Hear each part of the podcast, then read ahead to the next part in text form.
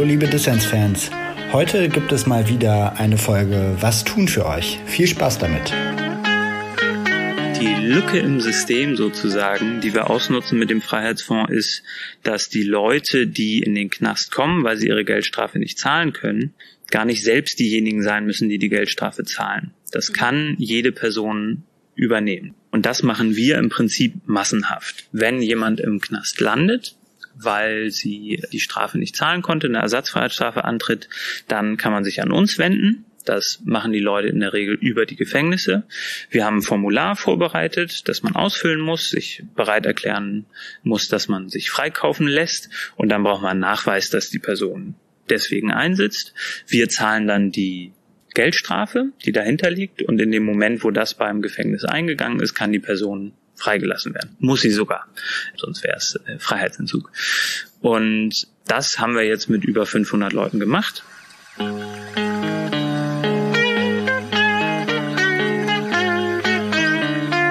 Hallo und herzlich willkommen zum Was tun Podcast. Hier sprechen wir so ungefähr einmal im Monat mit linken Aktivisten und Aktivistinnen darüber, wie die Linke nicht nur kämpfen, sondern auch gewinnen kann. Und wir, das sind Valentin und Inken. Wir diskutieren beide viel über politische Strategie und machen diesen Podcast einfach, um die Diskussion darüber mit euch zu teilen. Genau, und bei einmal im Monat habt ihr euch jetzt vielleicht gedacht, das ist eine Lüge, weil auf diese Folge musstet ihr äh, zwei Monate warten. Äh, Sommer war viel los, wir haben es einfach nicht geschafft, auch noch eine Folge zu machen. Freuen uns jetzt aber umso mehr, dass wir ein super spannendes Gespräch führen konnten. Und zwar mit Arne Semsrott, dessen Organisation für sich wirbt mit dem Slogan Mehr Gefangene befreit als die ERF. Ja, das klingt auf jeden Fall schon sehr, sehr aufregend. Inken, erklär doch mal vielleicht kurz, was hat es damit auf sich? Das Grundproblem ist, dass in Deutschland jedes Jahr tausende Menschen in Haft sitzen, einfach nur weil sie ohne Fahrschein im öffentlichen Nahverkehr gefahren sind. Und das in Deutschland eine Straftat ist. Also wenn man ohne Ticket im Nahverkehr unterwegs ist und erwischt wird, dann muss man ja immer das erhöhte Beförderungsentgelt bezahlen, also diese 60 Euro von den Verkehrsbetrieben, die man sowieso bezahlen muss. Aber es ist halt auch noch eine Straftat. Das heißt, wenn die Verkehrsbetriebe das anzeigen, dann kann es sein, dass man auch noch eine Strafe an den Staat bezahlen muss. Und das kann dann ganz schön schnell ganz schön viel Geld werden. Und Leute, die das nicht bezahlen können, die müssen dann stattdessen in den Knast. Mhm. Ja, das ist richtig krass. Und es ist tatsächlich auch so, dass es in Deutschland, als Deutschland eins der einzigen Länder ist, in denen das eben so läuft. In anderen Ländern muss man dann eben nur dieses erhöhte Beförderungsentgelt zahlen, aber da wird ähm, Fahren ohne Ticket eben nicht als Straftat geahndet. Und es ist tatsächlich auch so, dass dieser Paragraph, der das eben zur Straftat macht, ähm, in Deutschland von 1935 ist und damit ein alter Nazi-Paragraph, der weiterhin angewendet wird. Ja, und es ist auch einfach krass, was für Menschen das auch heute noch trifft. Also die Menschen, die deshalb ins Gefängnis kommen, weil sie ohne Fahrschein gefahren sind, davon sind halt ein Großteil arbeitslos, haben keinen festen Wohnsitz oder sind sogar suizidgefährdet. Und Genau, der Freiheitsfonds findet, dass das ganz schön ungerecht ist und kauft deswegen die Leute mit Spendengeldern frei. Ja, und die Bilanz vom Freiheitsfonds ist dabei tatsächlich extrem beeindruckend. 512 Menschen haben sie schon aus dem Knast freigekauft, damit 100 Haftjahre aufgelöst und für über 497.000 Euro Menschen eben, ja, befreit. Und wir sprechen mit dem Gründer der Initiative, Arne Semsrott. Arne ist einfach ein super spannender Typ, super kluger Kopf in politischen Kampagnen, hat den Freiheitsfonds gegründet, aber arbeitet auch noch in einer anderen Kampagne, die heißt Frag den Staat. Und in all diesen Kampagnen ist irgendwie das Spannende, dass er immer wieder so Lücken im System sucht und findet und die nutzt, um irgendwie progressive Politik durchzusetzen. Mhm. Also ich würde sagen, für mich ist das eigentlich das Hauptargument, sich dieses Interview jetzt anzuhören, um Arne praktisch dabei zuzuhören, wie er an Politik rangeht und immer auf der Suche ist nach dieser Lücke im System um die dann zu nutzen für ja, politischen Wandel. Ja, und jetzt genug geteasert. Viel Spaß beim Gespräch. Viel Spaß.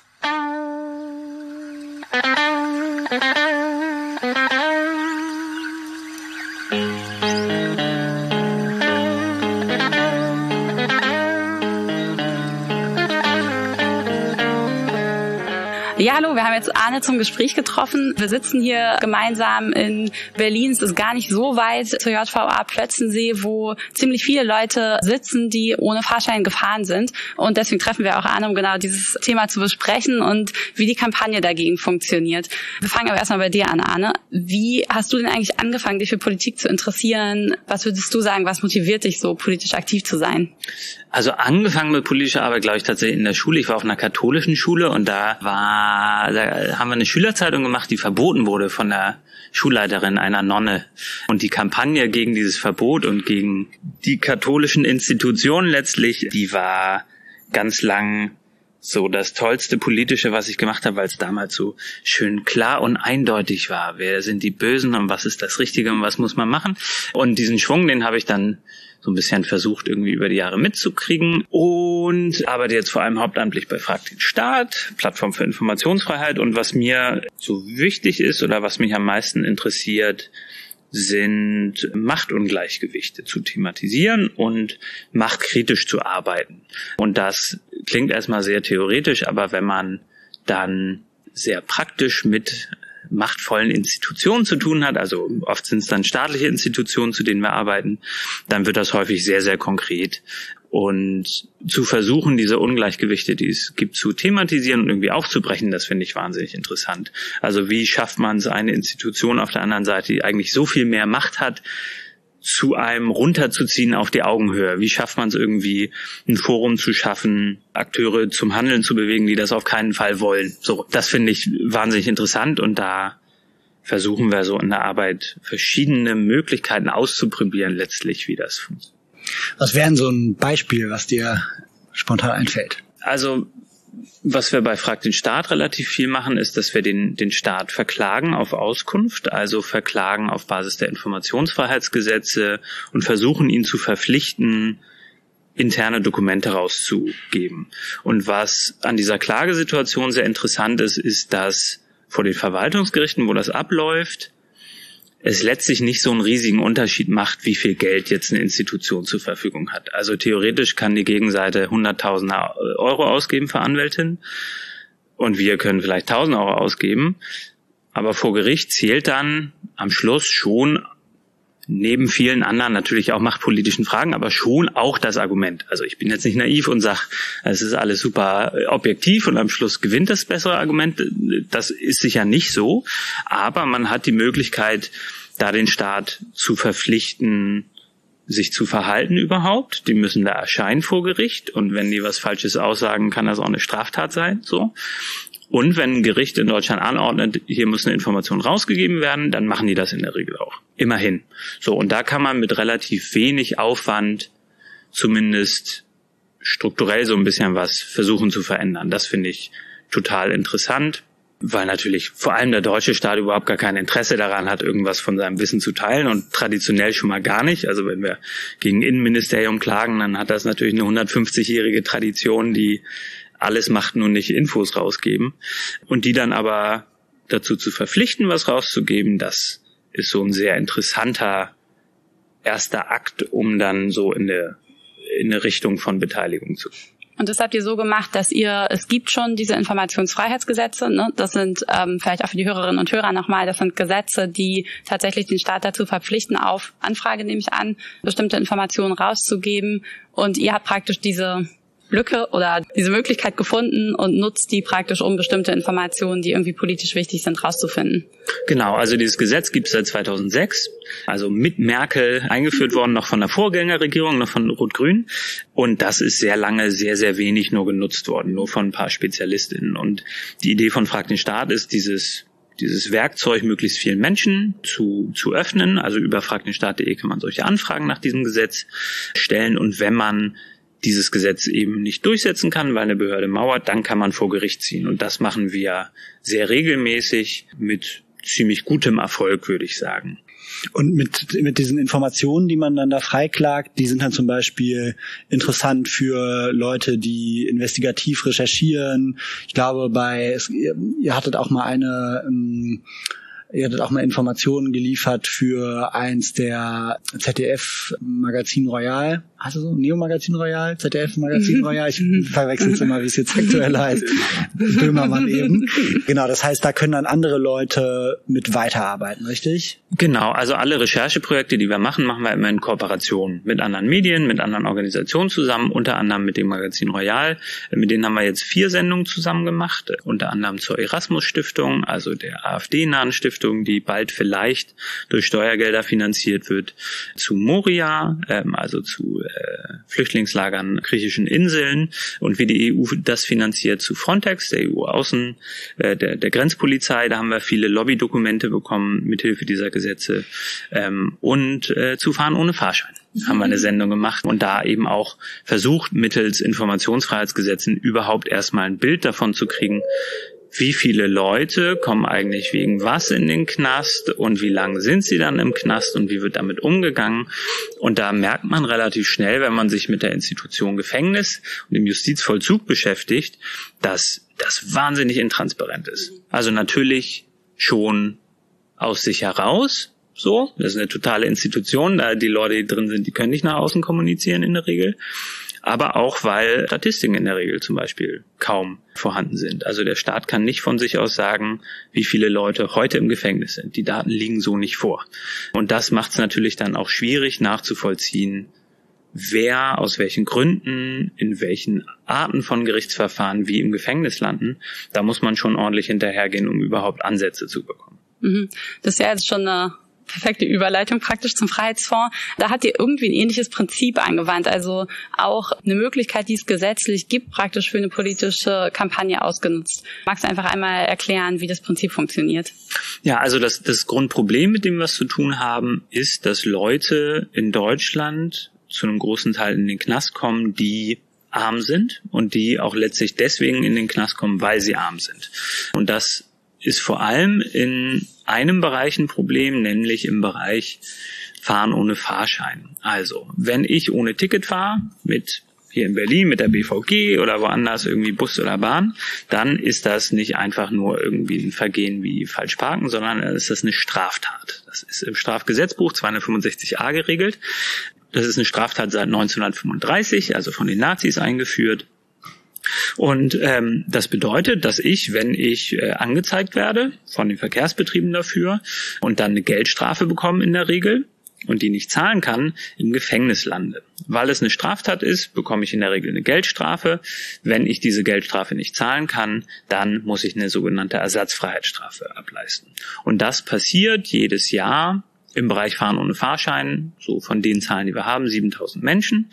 Und die müssen letztlich ins Gefängnis, weil sie ein paar Mal ohne Ticket gefahren sind und das nicht zahlen können. Das heißt, nehmen wir mal ein sehr praktisches Beispiel. Eine Person fährt fünfmal ohne Ticket und wird dabei erwischt. Dann ist das ein Schaden, wenn man es überhaupt einen Schaden nennen kann, von 15 Euro vielleicht. Die Person muss dann jeweils für diese fünf Fahrten 60 Euro erhöhtes Beförderungsentgelt zahlen. Das heißt, 15 Euro führt schon mal zu 300 Euro. Wahnsinnssumme. Und dann zusätzlich ermittelt wegen einer Anzeige dann aber noch der Staat. Und das ist unabhängig von diesen 60 Euro jeweils. Und der sagt dann in einem Strafbefehl, also ohne ordentliches Verfahren, ja, hier ähm, fünfmal ohne Ticket fahren, fünf Straftaten, gibt zusammen 60 Tagessätze. Wie viel verdienst du denn? Oh, du verdienst nix. Das heißt, ein Tagessatz von 15 Euro, la, rechne ich mal hoch, 900 Euro dann zusätzlich. So, das heißt, diese ursprüngliche äh, Schadenssumme von 15 Euro führt zu 300 Euro erhöhten Beförderungsentgelt und zusätzlich 900 Euro Strafe an den Staat. Das hat dann mit dem Verkehrsbetrieb gar nichts mehr zu tun. 15 Euro Schaden führt also zu 1200 Euro, äh, die dann die Person zahlen muss. Wer hat das Geld? Die Leute, die sich das Ticket nicht leisten können, natürlich nicht. Und da kommen wahnsinnig viele Menschen in eine enorme Not. Die können sich das Ticket nicht leisten, die können sich die Strafe nicht leisten. Und irgendwann kommt der Staat und sagt, du hast die Strafe nicht gezahlt, jetzt musst du aber ins Gefängnis. Das passiert jedes Jahr knapp 7000 Leuten, die dann einen Monat, zwei Wochen, zwei, drei Monate, manchmal auch noch mehr. Ähm, wir hatten auch schon Fälle von Leuten, die waren über ein Jahr im Gefängnis, einfach nur, weil sie ohne Ticket gefahren sind. Wenn die Leute aber dann ins Gefängnis kommen, vielleicht kannst du noch einmal erzählen, was der Freiheitsfonds dann macht. Ja, die Lücke im System sozusagen, die wir ausnutzen mit dem Freiheitsfonds, ist, dass die Leute, die in den Knast kommen, weil sie ihre Geldstrafe nicht zahlen können, gar nicht selbst diejenigen sein müssen, die die Geldstrafe zahlen. Das kann jede Person übernehmen. Das war mir vor ein paar Jahren gar nicht klar, das wusste ich nicht. Ich dachte, so, also ein Strafsystem will ein Individuum bestrafen und dann muss die Person das auch selbst zahlen. Ist aber nicht so. Da gibt es Rechtsprechung zu vom Bundesgerichtshof. Es kann ein Dritter, eine Dritte übernehmen. Und das machen wir im Prinzip massenhaft. Wenn jemand im Knast landet, weil sie die Strafe nicht zahlen konnte, eine Ersatzfreiheitsstrafe antritt, dann kann man sich an uns wenden. Das machen die Leute in der Regel über die Gefängnisse. Wir haben ein Formular vorbereitet, das man ausfüllen muss, sich bereit erklären muss, dass man sich freikaufen lässt. Und dann braucht man einen Nachweis, dass die Person deswegen einsitzt.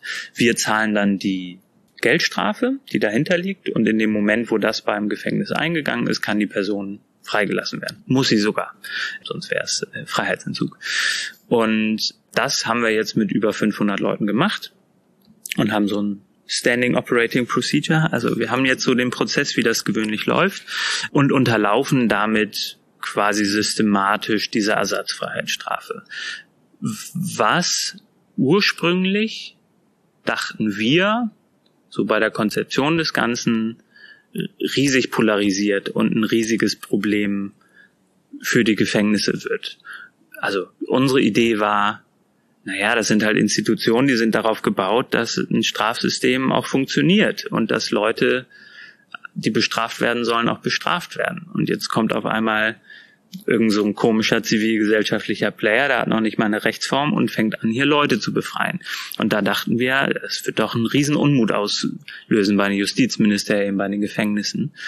Aber Pustekuchen, es ist tatsächlich so, dass die Gefängnisse sich selbst bei uns melden, dass die in manchen Gefängnissen am Eingang die Formulare von uns liegen haben. Das heißt, die Leute sozusagen beim Check-in schon direkt sich bei uns bewerben dafür, dass sie freigekauft werden und die Institutionen einfach komplett mitspielen. Und damit hätte ich nicht gerechnet, dass letztlich auch die Institutionen selbst erkannt haben, was für ein Scheiß das ist. Also auch die Leute, die in Gefängnissen arbeiten, wissen, die Leute, die eingebuchtet werden, die gehören da nicht hin. Es ist wirklich allen Beteiligten in dem Prozess klar. Es sind aber irgendwie trotzdem Beharrungselemente in, in halt so Strukturen drin. Wir haben es schon immer so gemacht, also machen wir es so weiter. Und deswegen ist es so wahnsinnig schwer, da politische Bewegung reinzubringen. Aber grundsätzlich, wenn man sich die Wissenschaft anschaut, wenn man sich die Praxis anschaut, alle sagen, das muss sich ändern und die Leute sollen nicht mehr in Knast dafür. Das heißt, man könnte vielleicht sagen, ihr seid gerade in so einer Art Dilemmasituation. Einerseits habt ihr eine Lücke im System gefunden, die funktioniert und gleichzeitig seid ihr oder riskiert ihr gerade über diese Lücke fast Teil des Systems zu werden, was ihr ja nicht wolltet. Ihr, euer Ziel war ja nicht kontinuierlich Menschen freizukaufen, sondern eher über dieses Mittel dafür zu sorgen, dass Leute nicht mehr in den Knast gehen, weil sie sich kein Ticket leisten können. Ja, also quasi das klassische Problem von zivilgesellschaftlichen Bewegungen, sich erstmal absch abschaffen zu wollen und dann irgendwann zu merken, ah ja, aber wir wollen ja auch weitermachen und es gibt ja auch gute Gründe dafür. Da sind wir auf jeden Fall. Also ich meine, das ging jetzt sogar so schon so weit schon, dass in einem Bundesland Verantwortliche für den sozialen Dienst im Justizvollzug uns Tipps geben wollte, wie wir denn gut eine staatliche Förderung bekommen können. Und das wäre ja quasi noch so der nächste Weg, dass jetzt der Staat anfängt, uns zu finanzieren, damit wir eben die Leute freikaufen. Seine eigenen Bürger freizukaufen, das ist halt Peak Absurdität auf jeden Fall. Total. Und aber da, da geht's, also wenn wir das wollten, dann könnten wir das locker machen. Gemeinnützigen Verein jetzt ordentlich gründen und dann Staatsgelder abgreifen, machen wir schön einen auf Resozialisierung. Das würde vollkommen gut funktionieren. Und wir müssen uns aktiv dagegen wehren und müssen und das machen wir in der Kommunikation mit den Gefängnissen, müssen denen klarstellen, dass wir nicht deren Verbündete sind. Also von, von mir aus finden die uns gut und greifen darauf zurück, aber die haben keine Ansprüche an uns und wir sind nicht Teil von denen.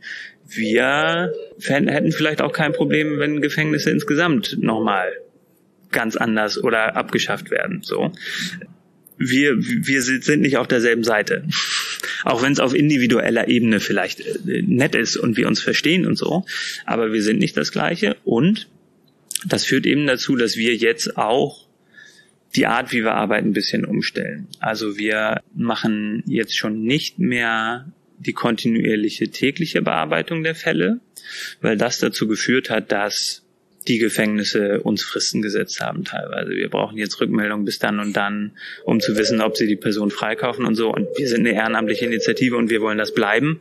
Deswegen machen wir das nicht. Und wir machen jetzt stattdessen Freedom Days. Also der erste deutsche echte Freedom Tag. Der erste Freiheitstag ist am 5. Oktober. Und wir kaufen jetzt Leute ab sofort zu Stichtagen frei. Also wir kommunizieren dann lang im Voraus, zu dem Tag kaufen wir wieder Leute frei. Und wer dann halt im Gefängnis sitzt, kaufen wir dann frei, sofern wir genug Geld haben. Es ist jetzt auch nicht so, dass wir was wir sicher auch machen könnten und auch mit Berechtigung machen könnten, aber es ist jetzt nicht so, dass wir jeden zweiten Tweet einen Spendenaufruf machen, weil wir nicht da eine extra Struktur schaffen wollen, und deswegen, genau, müssen wir schauen, ob wir immer genug Geld haben. So.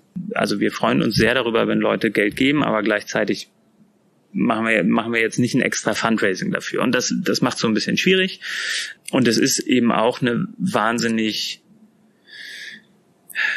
ambivalente Position, weil wir natürlich auf individueller Ebene so vielen Leuten wie möglich helfen wollen es ja auch einen Wahnsinnsunterschied macht. Wenn wir uns mal so anschauen, in was für einer Situation die Leute sind, die vielleicht ohne, dass sie wussten, dass es einen Haftbefehl gegen sie gab, die irgendwie gerade frisch in den Knast kommen, dann sind das in der Regel Leute, die in einer akuten Krise sind. Also Leute, die häufig keinen festen Wohnsitz haben, Leute, die sehr häufig keinen Job haben, keine Erwerbstätigkeit, häufig Leute, die krank sind, also entweder psychische Krankheit haben, körperliche Krankheiten, die vielleicht gar nicht in der Lage sind, Post aufzumachen, wenn sie sie bekommen, wenn sie sie überhaupt erhalten. Leute also in einer akuten Krise, die dann in den Knast kommen, sich nicht mehr frei bewegen können und dann natürlich in eine viel, viel stärkere Krise noch kommen. Es ist kein Zufall, dass in den ersten Tagen nach dem ersten Mal im Gefängnis sein, Gefängnisse besonders darauf achten müssen, ob die Leute äh, suizidgefährdet sind, weil gerade in den ersten Tagen sich sehr viele Menschen suizidieren. Und es gibt, das wird dann so der, der äh, Inhaftierungsschock genannt. Den gibt es immer so. Und in der Situation kriegen wir dann halt sehr häufig eine Meldung, hier ist gerade eine Person neu, äh, könnt ihr die freikaufen. Und dann zu sagen, Nee, wir haben aber ein politisches Ziel. Wir machen uns jetzt nicht wie, äh, zum Teil der Struktur und kaufen jetzt alle einfach so raus. Das ist wahnsinnig schwer. Deswegen machen wir auch die ganze Zeit natürlich Ausnahmen und so, aber es gibt einfach diesen wahnsinnigen Sog in diese Strukturen rein und es ist total schwer, dem zu widerstehen und das nennen wir immer, oder vielleicht nennen das auch andere, das Tafelproblem, also irgendwie die Lebensmitteltafeln, die natürlich den Leuten helfen wollen und denen, die, die Hunger haben, Essen geben. Und das ist ja auch absolut richtig so, das braucht sie auch.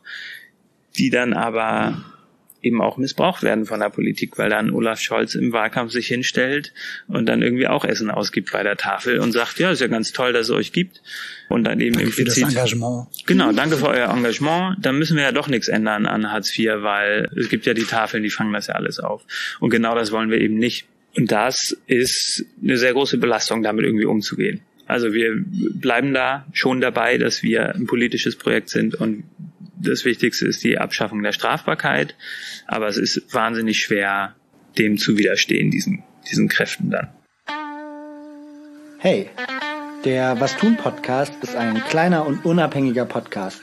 Wir hören aber immer wieder von unseren Hörern, dass er total hilfreich ist äh, in ihrem Aktivismus und dass die Debatten über politische Strategie die Leute in ihrer praktischen politischen Arbeit tatsächlich weiterbringen. Wenn du uns dabei helfen möchtest, dass wir noch mehr Menschen erreichen, dann lass uns doch bitte eine Bewertung da. Das kannst du direkt machen in der App, in der du den Podcast hörst. Vielen Dank und jetzt viel Spaß beim Weiterhören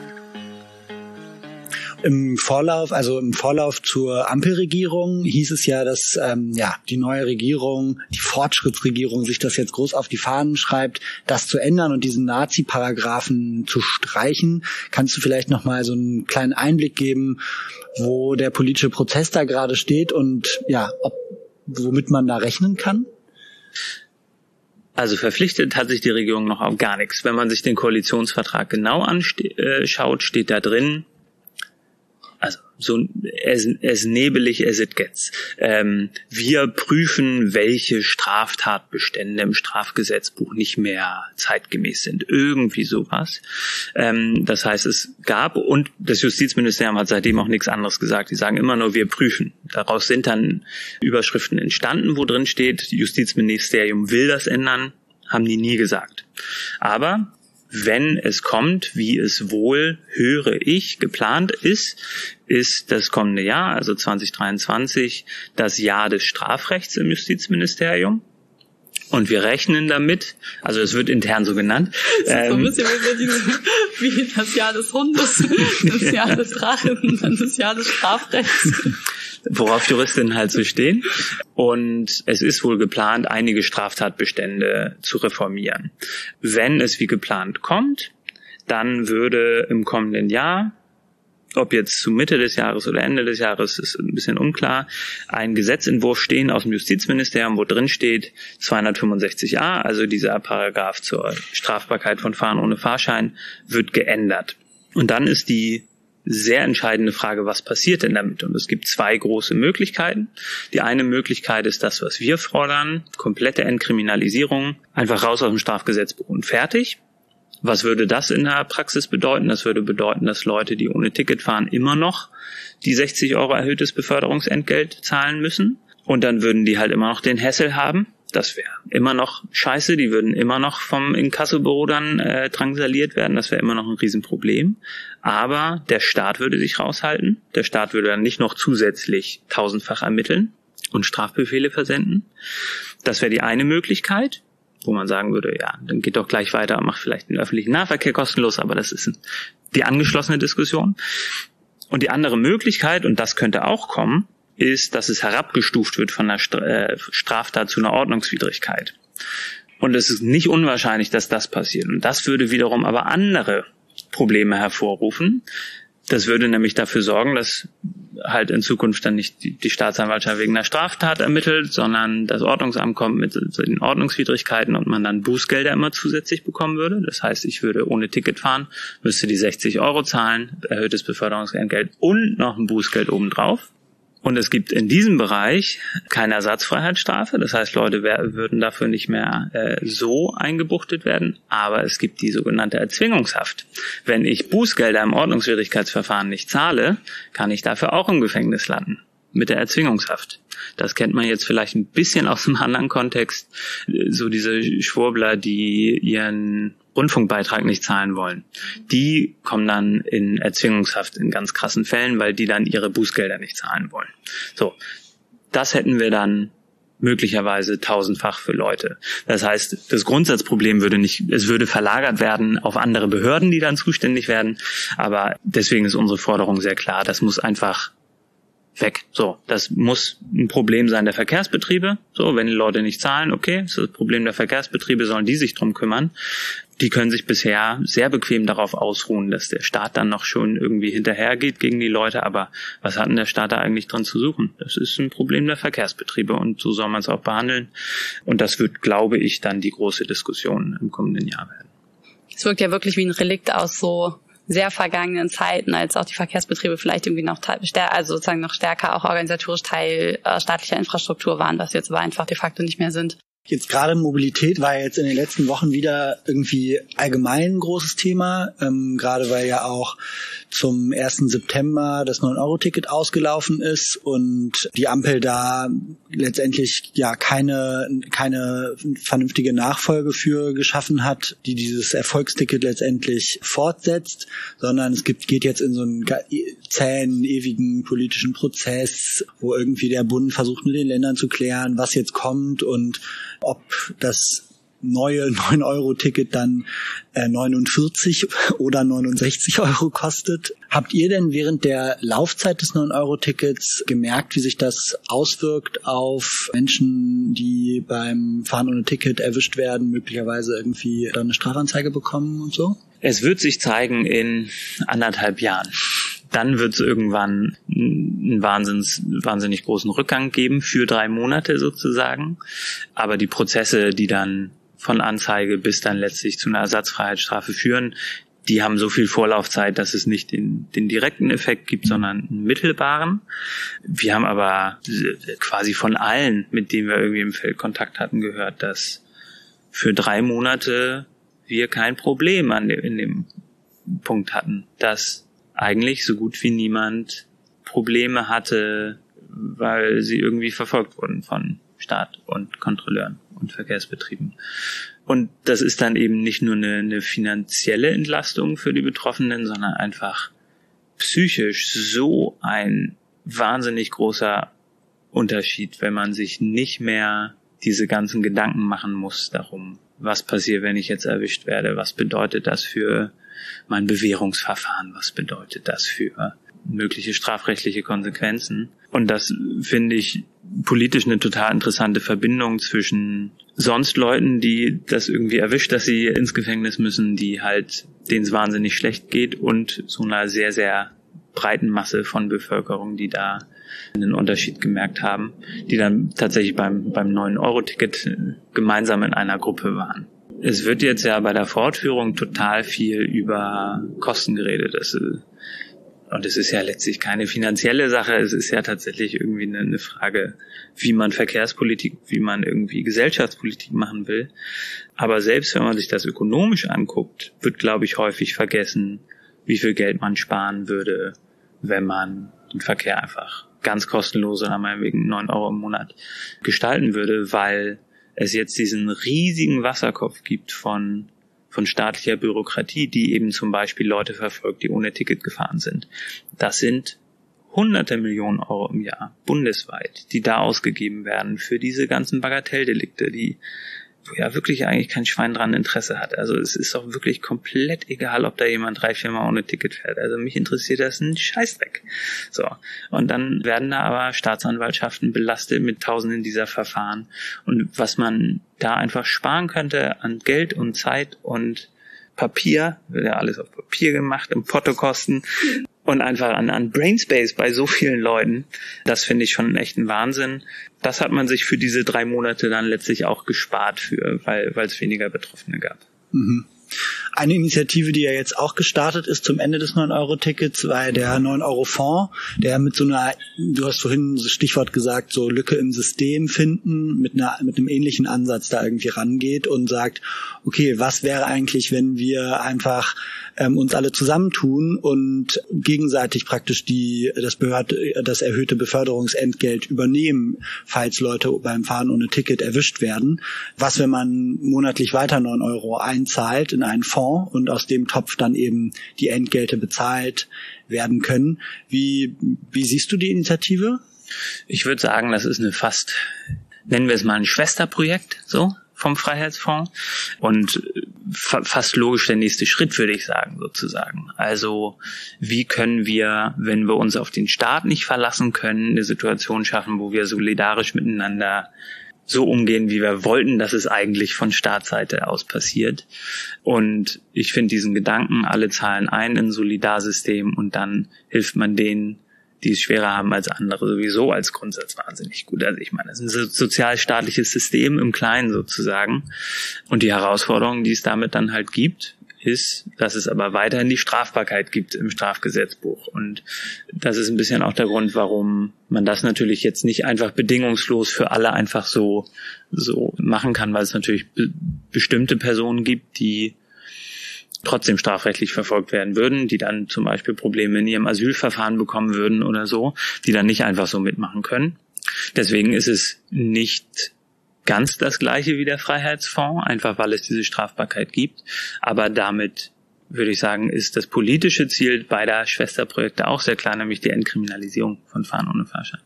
Ja, es ist ja wirklich sozusagen, es greift ja ein Stück weit ineinander und das finde ich auch äh, spannend, was an dem, was du vorhin gesagt hast, dass es ja wirklich im Grunde auch zwei Zugänge so ein bisschen zu dem Thema gibt. Sozusagen der eine ist zu sagen, äh, über Strafrecht zu gehen und diesen Paragraphen abzuschaffen, den ich auch irgendwie total abstrus finde, dass es ihn überhaupt gibt. Der andere ist halt zu gucken, dass Mobilität so günstig ist, dass Leute äh, die halt einfach nutzen können. Und das finde ich schon auch nochmal spannend an, an der aktuellen Situation mit dem 9-Euro-Ticket, dass es halt genau, die Tafeln gibt es schon ganz lange. Also ich habe das Gefühl, es gab bei Menschen, die von Armut betroffen sind, einfach schon ganz lange einen Fokus auf so ganz viele der Essens-, Lebenshaltungskosten, Bildung, Kultur und so und dass bisher aber ziemlich wenig über Mobilität gesprochen wurde. Und ich habe beim 9-Euro-Fonds zum Beispiel auch auf Twitter gesehen, dass die auch Sachen veröffentlicht haben von Leuten, die sagen, sie fahren halt eigentlich sowieso immer ohne Ticket, weil sie können es halt sich einfach nicht kaufen und nicht leisten. Und es ist jetzt eher so ein Moment, wo es halt mal eine Struktur gibt, die vielleicht ein bisschen was auffängt. Aber genau das die Lebensrealität von ganz vielen Leuten sowieso ist. Und es fand ich auch spannend, was du erzählt hast, dass es da diese breite Allianz plötzlich gesellschaftlich irgendwie gab zwischen Leuten, die relativ privilegiert sind und halt einfach gerne nicht den ganzen Hassel hätten und Leuten, die es ökonomisch wirklich brauchen. Mhm. Bei der Allianz äh, habe ich noch eine, hatte ich auch noch eine Frage zu euch. Und zwar kommuniziert ihr ja schon auch viel über, solches wahrgenommen, über was der deutsche Staat praktisch sparen würde, wenn es das alles nicht mehr gäbe, was ja irgendwie fast so ein bisschen wie so und der Steuerzahler mäßig rüberkommt. Ist das eine Kommunikationsstrategie irgendwie auch zu sagen, man muss bestimmte bürgerliche Gesellschaftsschichten auch ansprechen mit so einem Projekt, damit es irgendwie funktioniert? Wir haben das von Anfang an mit in den Mittelpunkt gerückt, also nie alleine. Also das ist jetzt nicht der Bund der Steuerzahler würde wahrscheinlich nur das in den Mittelpunkt stellen. Ich, ich glaube, gerade die Betroffenen, die mit uns zu tun haben, wissen auch, dass es uns darum nicht geht. So, das ist klar. Aber das ist, wenn wir uns anschauen, wo wir politisch Fortschritte machen im, im Sprechen mit irgendwie Verantwortlichen in den einzelnen Parteien und in den Ministerien, dann ist das Argument Nummer eins, das zieht. Und das ist schon echt, also es ist erschreckend, aber das ist so. Es gibt so ein ganz interessantes Interview mit Johannes Fechner von, von der SPD, der ist der parlamentarische Geschäftsführer und der ist zuständig für das Thema bei der SPD, von vor ein paar Monaten im Morgenmagazin. Und der wurde gefragt, was ist denn jetzt mit Entkriminalisierung in dem Bereich? Und der hat in dem Interview viermal gesagt, das entlastet ja auch den Steuerzahler. Viermal. Und die Betroffenen haben irgendwie ein Problem damit und es ist gut, denen zu helfen. So. Es ist einfach so, dass es egal, glaube ich, oder fast egal bei welchem politischen Projekt, immer sehr schnell die Frage kommt, was kostet das denn eigentlich? Und wir hier auf einmal mal eine Situation haben, wo wir es umdrehen können und sagen, guck mal, wie viel Geld wäre denn eigentlich da? Und natürlich ist dann der nächste Schritt, damit umzugehen, nicht zu sagen, ja, das nehmen wir jetzt und dann können wir die Schulden des deutschen Staates irgendwie reduzieren damit, sondern natürlich andersrum zu schauen, okay, es gibt ja offensichtlich Geld in diesem System, was könnte man denn stattdessen damit machen? Also, wenn das abgeschafft würden, können wir davon ausgehen, 200 Millionen Euro werden frei. So, was, wollen wir denn damit machen? Okay, dann können wir soziale Angebote schaffen. Dann könnten wir das in die Verkehrsbetriebe stecken, damit dann die, die Preise billiger werden. Ne, wir haben auf einmal Geld frei und wenn Geld frei ist, dass man sich nicht irgendwie von der FDP erkämpfen muss, sondern das dann einfach rumliegt, dann sind natürlich die politischen Ideen möglich und darüber zu sprechen. So, das ist letztlich der Ansatz dahinter. Und wir müssen natürlich auch sehen, wir haben FDP-Justizministerium. Da können wir nicht allein über Einzelgeschichten von Betroffenen gehen, weil die kennen sie. Also ich meine, dieses Problem, wir sind ja nun beileibe nicht die Ersten, die damit irgendwie umgehen politisch. Das ist bekannt. Das wissen die Leute seit 30 Jahren, dass das scheiße ist. Und das, aber äh, das ist halt den meisten egal. So. Und dann ist schon die Frage, mit wem geht man da um? So, also ich, ich, ich verstehe natürlich aber auch so aus dem linken Impetus heraus, warum man das blöd findet, warum das irgendwie iffy ist, dann über Geld zu sprechen, wo es doch um Menschen gehen sollte. Aber ich würde sagen, wir machen nicht das eine statt des anderen, sondern wir machen es zusätzlich. Und wir haben halt gesehen, es funktioniert. Aber es ist ja schon irgendwie ganz interessant, finde ich auch grundsätzlich so eine Grundfrage kommunikativ. Einerseits ist es natürlich immer schlau zu gucken, okay, welche Werte mein politischer Adressat, ne, also zum Beispiel bei einem FDP geführten Ministerium, so wie kann ich anschlussfähig für die kommunizieren, wenn denen äh, das wichtig ist, dass es nicht so viele nicht so viele Ausgaben gibt und dass die Sachen irgendwie effizient äh, laufen, dass dass man dann da gut andocken kann, wenn man halt gute Argumente dafür hat, warum die eigene Forderung eben auch Geld spart. Gleichzeitig kenne ich auch immer wieder den Gedanken, dass man sich im zweiten Schritt auch mal fragt, okay, machen wir eigentlich gerade den Frame damit noch stärker gesellschaftlich, dass alles immer mit Kosten begründet wird, abgelehnt wird und so weiter. Und da würde mich einfach mal interessieren, also ich meine, das ist, glaube ich, ein Dilemma, in dem man, wenn man Kommunikationsarbeit macht, immer mit, das einem immer wieder begegnet. Ich würde einfach mal interessieren, was dein Zugang dazu ist. Würde es mehr Kosten verursachen, das zu ändern? Würden wir halt sagen, das muss es uns wert sein. Also Es ist ganz einfach so, dass die Frage der Finanzierung eine zentrale ist bei jedem politischen Vorhaben.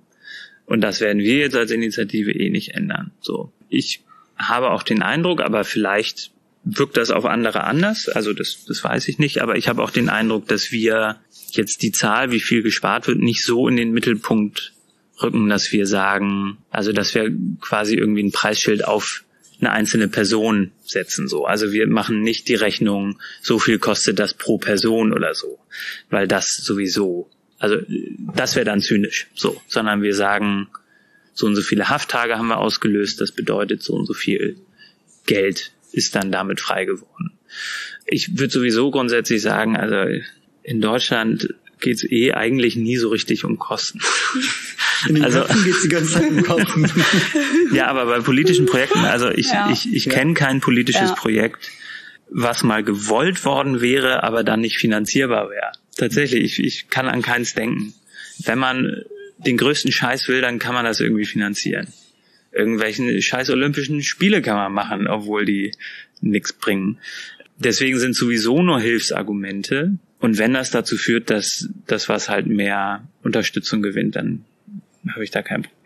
Ich glaube, das ist halt voll der Knackpunkt. Ich muss da gerade ein bisschen drüber nachdenken, ähm, als du das gesagt hast, weil ich glaube, die Frage ist ja so ein bisschen dahinter in der Kommunikationsstrategie, wie erreicht und überzeugt man bürgerliches Lager? Und das Ding ist halt, dass du ja gerade auch gesagt hast, so Haftanstalten, deren primäre Funktion ist nicht, dass sie einzelne Leute bestrafen, sondern deren primäre Funktion ist halt, dass sie ein Zeichen an die Gesellschaft senden. Leute, die Straftaten begangen haben, werden dafür bestraft.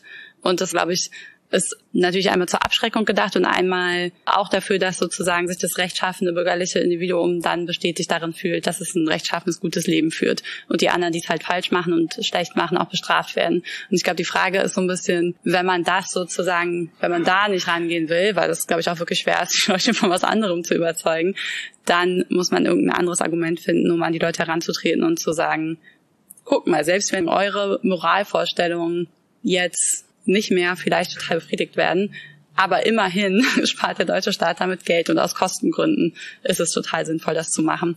Und ich glaube, das ist so, so ein bisschen ja die Brücke, die man irgendwie versucht zu schlagen und deshalb das stimmt schon natürlich, dass man irgendwie sozusagen bestimmte Frames damit auch bestätigt, aber auf der anderen Seite halt, dass vielleicht dann die Lücke ist, die man findet. Ja, total. Also ich glaube, was, was die Funktion dieses Gefängnissystems angeht, sehe ich das auch so. Die große Befürchtung dabei, Fahren ohne Fahrschein zu entkriminalisieren, ist ja so eine ganz diffuse Angst davor, was passiert, wenn die Leute alle dann erstmal alle ohne Ticket fahren und dann, wenn das straffrei ist, was machen die als nächstes? Dann wird irgendwie geplündert oder was. Also so eine ganz diffuse Angst aus einem konservativen Lager vor Sodom und Gomorra. Regelverfall. So. Genau. Und ja. darum, darum geht's. So, das ja. ist das Festhalten an den derzeitigen Regeln. Was ja irgendwie krass ist, weil es gäbe ja die Hauptregel immer noch. Ja. Also ja, die 60 genau. Euro oder 40 oder wie viel auch ja, immer es jeweils im Bundesland sind, muss man halt trotzdem zahlen. Genau, aber, aber deswegen ist es auch diffus und tatsächlich, es gibt so einen Slogan, den alle CDU-Politiker in, in dem Bereich sich immer so voneinander abschauen.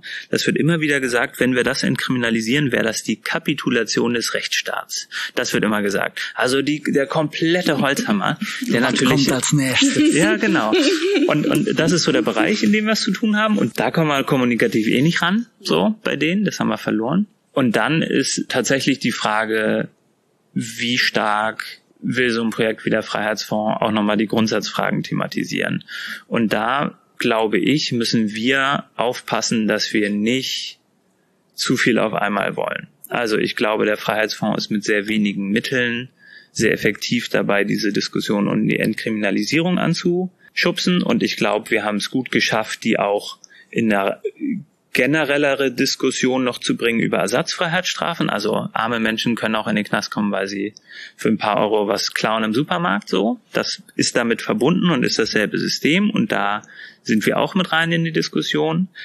Aber wir werden nicht jetzt innerhalb der nächsten Monate die Abschaffung des Gefängnissystems fordern, was, glaube ich, so ein Impuls ist bei, bei sowas und was auch auch politisch richtig ist, das muss man, da muss man auch drüber sprechen, so, und das ist auch wichtig, aber das würde dieses Projekt in der Kommunikation überfordern. So. First things first praktisch. So. Genau, ist aber Ja, ja. fällt auch wahnsinnig schwer, weil eigentlich will ich das schon auch. So.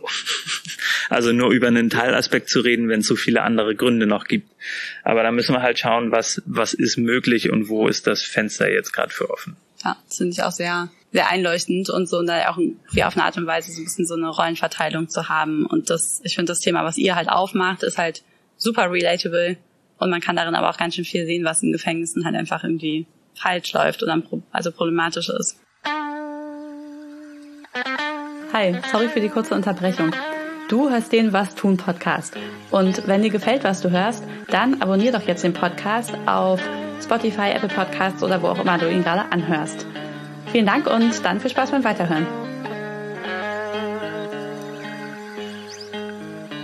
In unserem Gespräch ist jetzt ja immer wieder so ein bisschen diese Idee gefallen von Lücke im System finden.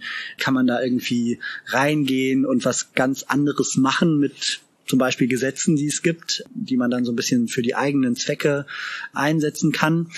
Ich habe das Gefühl, das verbindet so die meisten Sachen, die du so machst. Und mich wird sehr interessieren, von dir nochmal zu hören, wie, wenn du das überhaupt sagen kannst, wie du so politische Ideen entwickelst. Also wie, wie kommt es zu den Ideen, die du hast und wie, wie gehst du daran? Vielleicht auch für die HörerInnen, die sich fragen so, okay, es klingt irgendwie nice, wie kann man sowas machen? Wie, wie, ähm, ja, wie entwickelt man Kampagnen, die so sehr auf dieser Idee aufbauen, die Lücke im System zu finden? Also das politische Grundgefühl, aus dem das bei mir immer herauskommt, ist Verzweiflung. Okay, Also- das ist keine Anleitung für die Hörerinnen und Hörer. Nee, nee, ich, ich, ich weiß auch nicht, ob ich das schaffe mit einer Anleitung, aber ich, ich leite es mal her. Ich bin auch wahnsinnig pessimistisch. Ich glaube, wir haben ganz viele Kämpfe verloren und ich glaube tatsächlich ganz viel werden wir auch nicht auf die Reihe kriegen. Aber was ich, was mich trotzdem motiviert und warum ich das alles mache, ist, weil ich den Eindruck habe, dass es sich trotzdem lohnt zu kämpfen. Und ich glaube, dass, also ich kenne tatsächlich kaum was Schöneres und Erfüllenderes als in einer Gruppe von Menschen, die auch so verzweifelt sind, gemeinsam zu kämpfen. Und dann ist es eben dieser Prozess, der, der Hoffnung gibt. Auch wenn man verliert am Schluss, aber man hat es versucht. Also es gibt so eine Szene, da habe ich mir den Screenshot habe ich mir ans, an meinen Arbeitsplatz rangeklebt. Gibt von Don't Look Up, habt ihr das geschaut?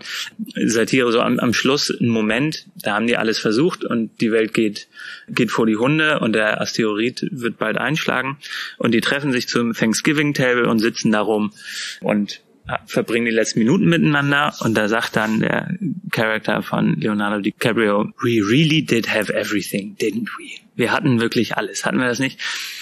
Und diesen Moment, so fühle ich mich manchmal irgendwie, mit Leuten rumzusitzen und so, wir haben es versucht, hä? Und so, so werden wir in ein paar Jahren vielleicht zusammen rum- rumsitzen, aber also so negativ das klingt irgendwie in, in dem, was ich glaube, was am Schluss bei rumkommt, ist das trotzdem irgendwie dieser, dieses hoffnungsvolle gemeinsam was tun. Und dann vor diesem Hintergrund habe ich immer den Eindruck, ja, dann können wir eh alles versuchen. Was ich gerade so beobachte bei relativ etablierten Organisationen, ist, dass die häufig, wenn es darum geht, was Neues zu machen, die Ideen auch entwickeln und auch haben, aber aus tausend Gründen das dann einfach nicht machen. Weil sie Schiss haben, dass vielleicht doch das eine Straftat sein könnte, weil sie Schiss haben, dass das für die Gemeinnützigkeit schlecht ist und so. Und da würde ich immer sagen, ja, ja, lass doch mal machen, dann schauen wir mal und dann gehen wir halt damit um. Und wenn das ein Problem für die Gemeinnützigkeit ist, dann machen wir eine Kampagne zur Gemeinnützigkeit. Und dann schauen wir da mal. Wenn es eine Straftat ist, dann ist das doch vielleicht im Gerichtssaal eine interessante Sache, um das dahin zu tragen, die Debatte. Also, es ist ja alles dann nicht vorbei, sondern es gibt halt dann Risiken, da muss man halt mit umgehen. So. Und das ist als Grundansatz, glaube ich, leider verschieden von dem, wie so etablierte Organisationen so in verschiedenen Bereichen das tun. Und das führt dazu, dass wir, glaube ich, vielleicht am Schluss einfach die gleichen Ideen haben wie die anderen, aber die einfach machen. Vielleicht ist das so ein Unterschied, weiß ich gar nicht so genau. Und dann kriegt man halt so ein bisschen Übung damit. Und wir haben jetzt bei Frag den Staat immer Anwältin mit im Team. Sowas ist immer toll, weil, weil das eine Sicherheit gibt, die vielleicht auch trügerisch ist, ist aber egal, ähm, sondern es gibt halt diese Sicherheit und dann so, so Leute aus verschiedenen Disziplinen zusammen zu haben, die dann einfach Interesse haben, miteinander zu, zu kämpfen. Aber jetzt zum Beispiel ganz konkret bei dieser Möglichkeit, Leute freizukaufen oder bei Frag den Staat dieses Informationsfreiheitsgesetz äh, zu nutzen, um Informationen frei zu klagen. Da gab es ja wahrscheinlich irgendwann so, du bist ja selber kein Jurist und irgendwie musst du ja darauf gestoßen sein. Wie kam das? Also Frag den Staat habe ich nicht gegründet, sondern Stefan Wehrmeier, das ist der Entwickler dahinter und der hat vom Anfang eine Geschichte, wo er Anwältin gefragt hat, kann man denn eigentlich so eine Plattform machen, über die man Anträge stellt an den Staat? Und alle Anwälte haben davon abgeraten. Ja, ist irgendwie unsicher und ah, wer weiß und urheberrechtlich ganz schwierig. Und dann hat er es doch trotzdem gemacht und funktioniert. Und beim Freiheitsfonds gab es gemeinnützigkeitsrechtliche Fragen, weswegen das auch nicht Teil von dem Verein ist. Wir hatten da einige angefragt. Und es gab eine strafrechtliche Prüfung des Ganzen, wo das Ergebnis war, wissen wir nicht, ob das nicht vielleicht eine Straftat ist, weil tatsächlich das, was wir machen, also man kann zwar die die Strafen von Einzelnen bezahlen und das ist im Einzelfall auch möglich, aber wenn man das wirklich systematisch macht, könnte das wiederum tatsächlich eine Strafvereitelung sein. Was ist das dann? Auch irgendwo Paragraph im Strafgesetzbuch. War auch nicht klar. Aber dann dachten wir, ja super, wenn da die Staatsanwaltschaft ermittelt, das ist doch toll für die Kampagne da äh, muss man dann vielleicht aber auch ein bisschen in der Situation sein, in der man sich das leisten kann, kann tatsächlich das zu machen. Also ich gibt natürlich sehr viele gute Gründe, warum man sich jetzt nicht leisten kann, mal die Staatsanwaltschaft kommen zu lassen und dann schaut man mal. Deswegen ist das vielleicht dann eher eine Sache für Leute, die in einer in einer ähnlich privilegierten Position sind wie ich. Trotzdem zu den Privilegien muss man ja auch sagen, ähm, auch privilegierte Leute haben ganz oft diesen Impuls immer auf Nummer sicher zu gehen und so. Meine Leute in großen Organisationen zum Beispiel, hattest du ja gerade angesprochen, ziehen dann auch oft zurück, obwohl sie die Privilegien wahrscheinlich hätten und finanziert sind und so. Das heißt, ich höre da schon so ein bisschen auch den Appell raus. Also wenn man Privilegien hat, dann die auch einzusetzen für Dinge. Also ich meine, die Klimakatastrophe kommt. So, also so viele Jahre haben wir eh nicht mehr. Vielleicht ist, ist ja auch eine ganz gute Nachricht vielleicht. okay, wow, der Asteroid. Bevor jetzt aber der Asteroid kommt, wollen wir doch nochmal fragen, was man in der Zeit noch tun kann vorher. Genau, wie sieht's aus, wenn man sich äh, dafür einsetzen will, dass Fahren ohne Falschsein entkriminalisiert wird, äh, den Freiheitsfonds unterstützen möchte, vielleicht irgendwie an dieser 9-Euro-Fonds-Sache, äh, über die wir gesprochen haben, Interesse hat, was tun? Mhm. Also ich glaube, in diesem gesamten Bereich haben wir jetzt so ein großes Möglichkeitsfenster wie ewig nicht, wahrscheinlich noch nie. Zumindest so, wie ich das überblicken kann. Die Möglichkeit, zu entkriminalisieren ist jetzt so groß wie in Jahrzehnten nicht.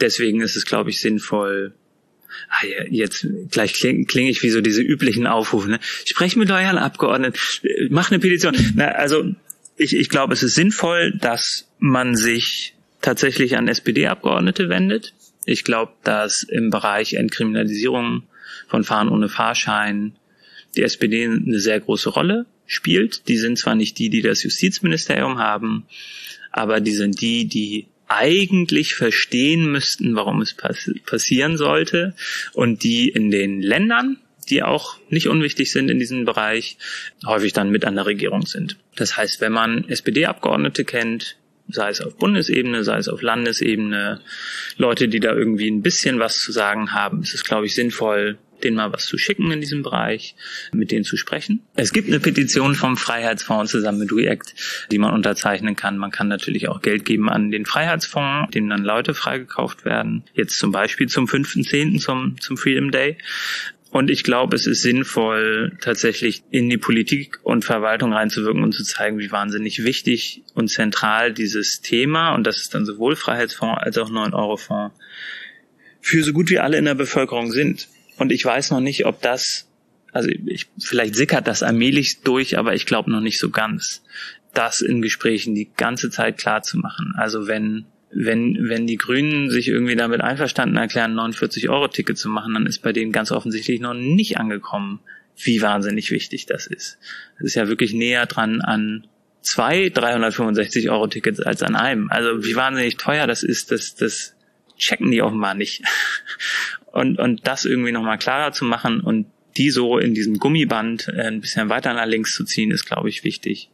Und ich glaube, es ist total interessant, wenn man das noch nicht gemacht hat, sich ein bisschen mehr nochmal mit Gefängnissen auseinanderzusetzen und so Funktionen von, von Gefängnissen. Vielleicht so als, als Einstieg finde ich gut. So ein paar Forschungen von Nicole Bögelein, die macht an der Uni Köln Forschung zu Ersatzfreiheitsstrafen und hat so ein paar Statistiken drin. Wenn man so Interesse hat, sich da so ein bisschen einzulesen, finde ich, finde ich einen total guten Anfang. Also ich habe natürlich auch riesig viel gelernt über, über die Beschäftigung jetzt innerhalb des Projekts. Das verändert, glaube ich, auch den Blick darauf, was was Gesellschaft in Deutschland so ist und wie, wie wir miteinander umgehen. Klassenjustiz. Genau, also ja, ja, also das wirkt irgendwie nach einem nach einem Begriff, der irgendwie so antiquiert ist und irgendwie nach, weiß nicht, Weimarer Republik oder vordemokratische Zeit, aber wenn wir uns den Effekt anschauen von dem System, dann ist es das halt schon. Ron Steinke hat ein Buch dazu geschrieben, das ist, glaube ich, auch ein gutes erstes Werk, um da so reinzukommen, wenn man damit noch nicht so viel zu tun hatte. Cool. Das verlinken wir euch auf jeden Fall alles in den Show Notes. Dann könnt ihr euch nochmal umfassender informieren. Ich kann auch empfehlen, ich habe gerade eine Biografie über Daniel Defer und Michel Foucault gelesen. Die sich ganz am Anfang ihrer politischen Karriere für Gefängnisinsassen ähm, und Informationen eingesetzt haben. Auch sehr, sehr spannend und auch kann man auch sehen, wie alt das Problem schon ist. Mhm. Ja, vielen Dank für das Gespräch, Anne. Es war super spannend. Ich habe viel, ich nehme viel mit und ich hoffe, das geht unseren HörerInnen nach so. Sicherlich. Ja, vielen Dank. Danke euch. Vielen Dank. Ciao. Tschüss. Ciao.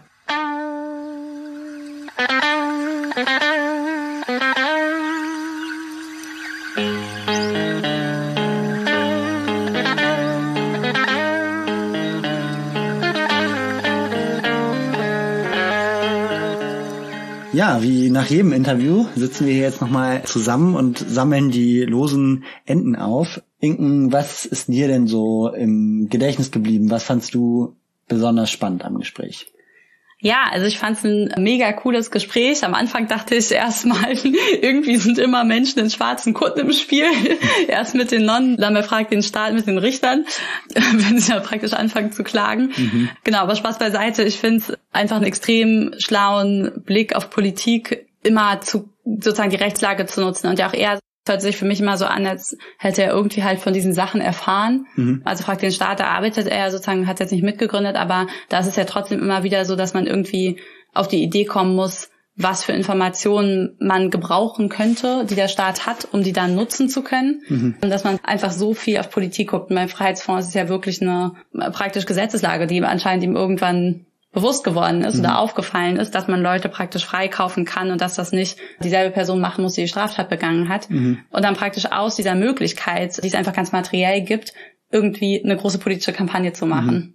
Ja, das fand ich auf jeden Fall auch interessant und vor allem irgendwie cool zu sehen, dass er das eben auch macht, ohne selber Jurist zu sein und dabei sich ja auch ein Stück weit immer wieder auch dagegen entschieden hat, dem Rat von Juristen auch zu folgen. Mhm. Also einerseits geht es darum, so diese Gesetzeslagen auszunutzen, mhm. aber auch immer wieder was zu riskieren. Also in dem Gespräch sagt Arne ja zum Beispiel, dass bei Frag den Staat einige Juristen am Anfang gesagt haben, nee, also so eine Plattform zu machen, die dann da irgendwie Informationen freiklagt, das wird nicht funktionieren, das ist rechtlich schwierig und so weiter. Und genau, der Gründer von Frag den Staat hat es trotzdem gemacht und mit großem Erfolg. Und jetzt äh, beim Freiheitsfonds ist es eine ähnliche Sache. Ne? Am mhm. Anfang haben die Leute, die Juristen eben auch gesagt, äh, funktioniert das? Und dann so, naja, er hat es halt probiert und es hat dann funktioniert. Also es geht auch immer um dieses, man muss die Lücke finden und sich dann eben aber auch trauen, in die Lücke reinzugehen. jemand in meinem Umfeld hat irgendwann mal gesagt, es war jemand, der eigentlich viel mit Finanzen zu tun hat und Finanzrecht, hat irgendwann mal gesagt, sein Motto ist, alles, was nicht verboten ist, ist erlaubt. da muss ich gerade dran denken. Ich finde aber, dass wenn man so in politischen Kampagnen unterwegs ist, ist das irgendwie relativ ja. oft eigentlich eine ganz gute Devise. Mhm. Das, und manchmal ist man dann halt auch in Rechtsfeldern unterwegs, wo es vielleicht noch gar nicht so eindeutig ist, weil es einfach noch nie jemand vorher gemacht hat. Ja, und da also praktisch auch so also die rechtlichen Konflikte, die dann möglicherweise mit den Kampagnen zusammenhängen, eben auch immer als neue Chance zu sehen. Also praktisch mhm. nicht immer nur als Problem, sondern dann auch zu sagen, okay, hier gibt's vielleicht die Möglichkeit für eine strategische Prozessführung, die wir vielleicht einfach auch durchziehen sollten. Mhm. Und das finde ich auch irgendwie ein einen guten und einen sehr bewundernswerten Zugang. Mhm. Vor allem, das finde ich auch irgendwie cool, so als Mindset, immer eher aufs Thema zu gucken und dann eine Kampagne anzufangen und dann aber auch zu gucken, okay, wie entwickelt sich denn das und dann zu überlegen, immer wieder auch zu überlegen, wo ist jetzt gerade der größte politische Einfluss ja. und vielleicht auch zu merken, das fand ich auch interessant, was Arne erzählt hat, wenn Sachen nicht mehr so laufen, wie man sich das wünscht, also wie jetzt beim Freiheitsfonds, dass man eigentlich äh, die Gefängnisse mhm. plötzlich ganz gut finden und äh, man irgendwie anfängt, so ein mhm. System zu stützen, das eigentlich einfach falsch ist, sich dann auch immer wieder zu überlegen, wie geht man damit um, wie kann man es ändern, wie kann man die Kampagne verändern, so dass die politische Wirkung einfach im Vordergrund steht. Ja, ein Stück weit ist er da, da stellt er praktisch auch da ist er total bereit dazu, alles an der Kampagne wieder in Frage zu stellen. Also es geht ja. nicht darum, den Freiheitsfonds zu gründen und der ist dann erfolgreich, wenn es den dann für immer gibt. Ja. Und der Gehälter bezahlt und so weiter. Also, ne, so ja. was ja ganz oft irgendwie möglicherweise auch die Logik wird, wenn man irgendwie versucht, es eine Kampagne, eine Gruppe zu institutionalisieren oder man auf einmal auch Geld zur Verfügung hat, sondern das ist da dann total mhm. leichtfüßig irgendwie. Das, also mhm. stellt er das auch in Frage und wird es auch aufhören, wenn er es nicht mehr sinnvoll findet. Ja. Und das finde ich auch was, wo man sich was von abschauen kann. Ja, ja, voll. Ja, und der Punkt halt wirklich, wie du auch gesagt hast, dass einfach man, wenn man ziemlich privilegiert ist, mehr, oft mehr Risiken eingehen kann, als man erstmal so denkt. Mhm. Und man vielleicht auch erstmal ein bisschen auf Risiko gehen oder spielen muss. Und ich glaube, dass das bei ganz vielen Organisationen, die frisch gegründet werden, so ist, dass die Leute immer ein Risiko eingehen. Man geht ja auch allein schon immer das Risiko ein, dass Sachen floppen können oder dass mhm. einfach niemand kommt oder niemand mitmachen will. Ja. Und dass das manchmal sozusagen so ein bisschen im Verlauf äh, von Organisationen irgendwie auch verloren geht. Ja. Dass die Leute einfach dann nur noch Angst haben, Dan hat jetzt gesagt, die Gemeinnützigkeit, das habe ich auch schon oft mhm. gehört, das ist einfach ein Faktor. Aber natürlich auch, dass man Entscheidungen trifft, die irgendwie die Mitglieder doof finden oder die einen nicht mehr so anschlussfähig machen, vielleicht in manchen Gesellschafts- oder Bevölkerungsschichten oder so. Und ich glaube, da ist wirklich diese Risikobereitschaft zu behalten, super große Herausforderung, mhm. aber auch total wichtig dafür, dass man sich neu ausrichten kann, Kampagnen funktionieren können. Mhm, voll. Ich fand es auch ganz interessant. Es wird ja, wurde ja in den letzten ja, Wochen und Monaten immer wieder darüber gesprochen, auch viel in der Klimabewegung, so muss Protest radikaler werden mhm. und so weiter, Systemfrage stellen und so weiter. Und irgendwie gibt es sehr viel Verbalradikalismus, mhm. habe ich das Gefühl. Mhm. Also oft bedeutet das halt so, ja, es wird dann meistens halt so diffus darüber gesprochen, aber es folgt wenig daraus und die Aktionsformen ähm, orientieren sich dann wieder an so diesem ganzen relativ ritualisierten Set an Möglichkeiten.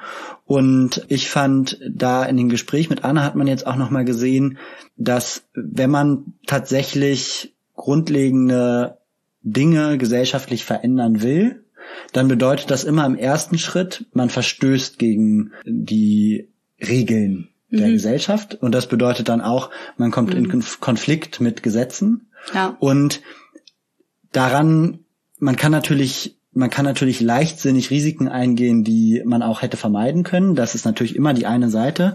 Auf der anderen Seite gibt es aber auch die Dimension, dass man manchmal auch darüber, dass man in diese Konflikte gerät, feststellt, man macht das Richtige. Ja, ja, voll, voll. Und dann kann halt wirklich auch ein, wenn es dazu kommt, ein Klageweg, ein guter Weg sein, um entweder Recht neu zu setzen, also irgendwie sozusagen darüber auch eine politische Kampagne zu machen oder überhaupt erstmal zu skandalisieren, dass das überhaupt so ist. Weil es ist halt tatsächlich so, dass Recht ja nicht ganz viel Rechtsetzung, die es in Deutschland gibt, ist eigentlich ziemlich absurd. Und wenn man es sozusagen erstmal auf ein persönliches Schicksal herunterbricht, dann sehen das auch viele Leute so. Genau, und das ist, glaube ich, einfach dann auch wichtig, diese Pionierarbeit irgendwie zu machen. Mhm. Ja, vielleicht noch eine letzte Sache, die mich auch sehr beeindruckt hat an dem Gespräch, war, dass ich den Eindruck hatte, dass Arne so in dem ganzen Selbstverständnis, wie er da so rangeht, eben es nicht um ihn geht. Also es ist wirklich, am Anfang vom Interview hat er ja mhm. gesagt, so sein Ansatz ist halt machtkritisch und das ähm, passt praktisch auch total dazu, wie er selber agiert, wie er ja. sich selber, wie er im Umgang ist, wie er praktisch äh, an politische Probleme rangeht. Es geht ihm nicht um die große Bühne. Und das ist halt, habe ich den Eindruck, sonst in vielen Bewegungen ein totales Problem. Dass es mhm. am Ende immer um Geltungsbedürfnisse geht, um irgendwie den Narzissmus von Einzelnen mhm. und so. Und ich fand, das war jetzt auch ein Aspekt, den ich auf jeden Fall voll daraus mitnehme. Mhm. Ja, einfach darauf zu achten, dass das eben nicht in den Vordergrund gerät. Ja, ja, finde ich einen total guten und wichtigen Punkt. Ja. Und ein sehr gutes Schlusswort. Wir hoffen, euch hat das Gespräch auch sehr gut gefallen. Ihr seid jetzt auch Ahne-Fans, so wie wir. Und ja, wünschen euch einen schönen Herbst. Ja, genießt die letzten schönen Tage, bevor es richtig dunkel und kalt wird. Und wenn euch diese Folge gefallen hat, dann freuen wir uns natürlich enorm, wenn ihr die mit anderen Leuten teilt. Und genau, uns einfach hilft, dass mehr Leute von der Arbeit des Freiheitsfonds und vom Was tun Podcast erfahren. Wir hoffen, ihr bleibt uns gewogen und schaltet wieder ein, wenn es wieder heißt Was tun. Ciao. Tschüss.